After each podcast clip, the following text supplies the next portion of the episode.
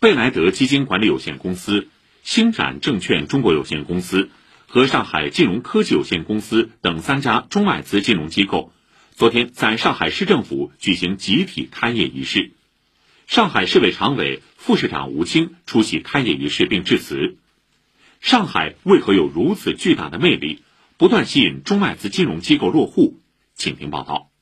在上海国际金融中心建设过程中，诸多第一再添浓墨重彩一笔。来自美国的贝莱德集团拔得中国开放公募基金管理公司外资股权比例限制后头筹，成立了首家外资独资公募基金管理公司。贝莱德中国区负责人汤晓东感到很兴奋啊，因为我们贝莱德长期看好中国的市场，所以去年四月一号第一天能够开始申请外资全资的基金公司的时候，我们就第一个递交了这个申请，希望能够把他在投资、在产品、在风控方面的一些经验能够带到国内来，给我们在中国的这个投资人带来更好投资回报。汤晓东说，贝莱德基金管理公司选择落户上海，就能更好地参与上海全球资产管理中心的建设。中国的资产管理行业呢，现在发展的非常迅速，所以急需在产品创新方面能够有一些新的一些产品给我们的这个投资人。那么上海希望打造成为一个国际的资产管理中心，呃，集聚了很多的这个人才。另外，整个的这个营商环境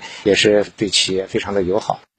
星展证券中国是继野村东方证券和摩根大通证券在上海开业后的全国第三家新设外资控股合资券商，也是首家来自新加坡的合资券商。此前，星展银行中国已经落户上海。星展中国总裁葛干牛认为，此次星展证券中国又落户上海，将使星展集团在华开展业务如虎添翼。过去，星展银行事实上一直在境外的资本市场上面为中国企业提供了很多的服务。但是呢，这次有这个证券牌照呢，使得我们星展集团也能为我们的国内的客户提供在岸的资本市场服务和产品。所以，这个是今后我们星展集团在中国业务的一个重要的组成部分。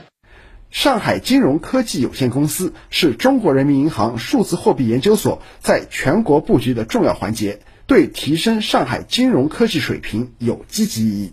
在上海市金融工作局局长谢东看来，中外资金融机构积极布局上海，既凸显了上海国际金融中心的魅力，更为上海的未来发展投下信任票。这两年来，其实我们真的是目睹了一批又一批的国际、国内知名的金融机构在上海落户。我在想，是什么原因真正的来吸引他们？一定是有原因的，上海一定是有魔力的。那我觉得，第一，上海的确是金融基础啊特别雄厚；另外，金融的人才的优势啊非常非常明显。最后，我觉得比较重要的是上海的营商环境，使得国内外的金融机构啊近悦远来。以上由记者于成章报道。